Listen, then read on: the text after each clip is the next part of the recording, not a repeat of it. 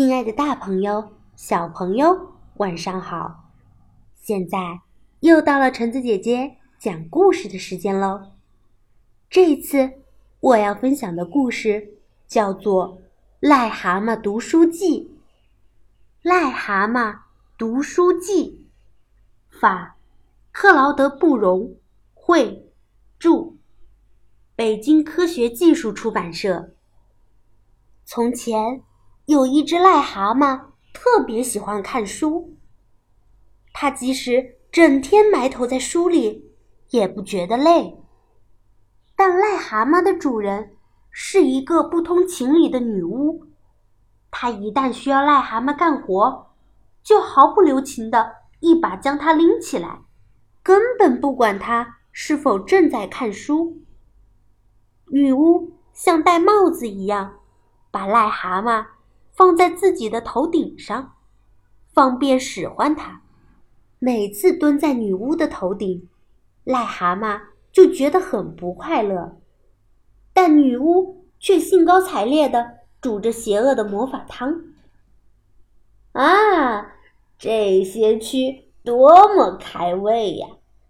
蜘蛛也是上好的，羊粪更是绝对的美味。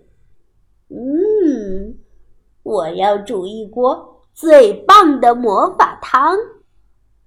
女巫把所有的东西都搅拌均匀，准备开锅煮的时候，就会命令道：“来吧，癞蛤蟆，现在是最后一道工序了，给我使劲儿的吐一口，你的唾沫。”是无可替代的。癞蛤蟆只好很不情愿地吐上一口，还要尽量避免吐到勺子外面去。后来有一天，癞蛤蟆再也不能忍受天天被逼着吐唾沫，它跳出窗户逃走了。女巫跟在后面追。他跑过田野，穿过树林，眼看跟癞蛤蟆就差一步的距离了。癞蛤蟆奋力一跳，一下子跳进了青蛙们的池塘里。池塘里的青蛙蹦来蹦去，呱呱乱叫。在这里寻找癞蛤蟆，简直就是浪费时间。女巫一边往家走。一边小声嘀咕着：“我回去想想办法，明天一定抓住你，你这浑身长包的脏蛤蟆。”第二天，女巫带着自己设计的陷阱盒子来了。盒子里放着癞蛤蟆从来没读过的一本书。不久，该发生的事情。果然发生了。癞蛤蟆看见那本书，一下子跳进了盒子里。女巫立刻把绳子一松，盒子“砰”的一声关上了。可怜的爱看书的癞蛤蟆就这样被关在了里面。女巫带着她的战利品朝家里跑去。癞蛤蟆的生活又和从前一样了。哦，不，他的生活比以前更糟糕，因为他被女巫绑在了头顶上。一天，癞蛤蟆对女巫说：“你应该多花点功夫读书。我蹲在你头上，经常看见你的魔法汤配料和书上的。”不一样呢，这样下去，你会丢掉客户的。女巫正要回答，突然听到一阵敲门声。敲门的是一个秘密特工，他曾经奉上级的命令向女巫订购了一种魔法汤。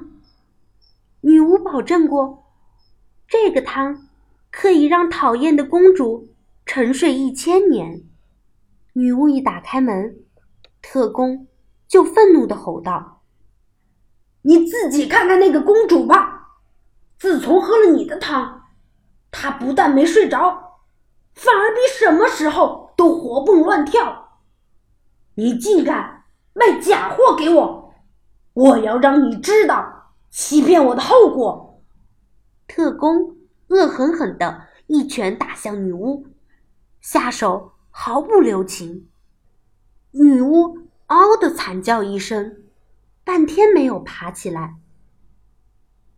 亲爱的癞蛤蟆，你刚才说的对，我一定是把配料弄错了。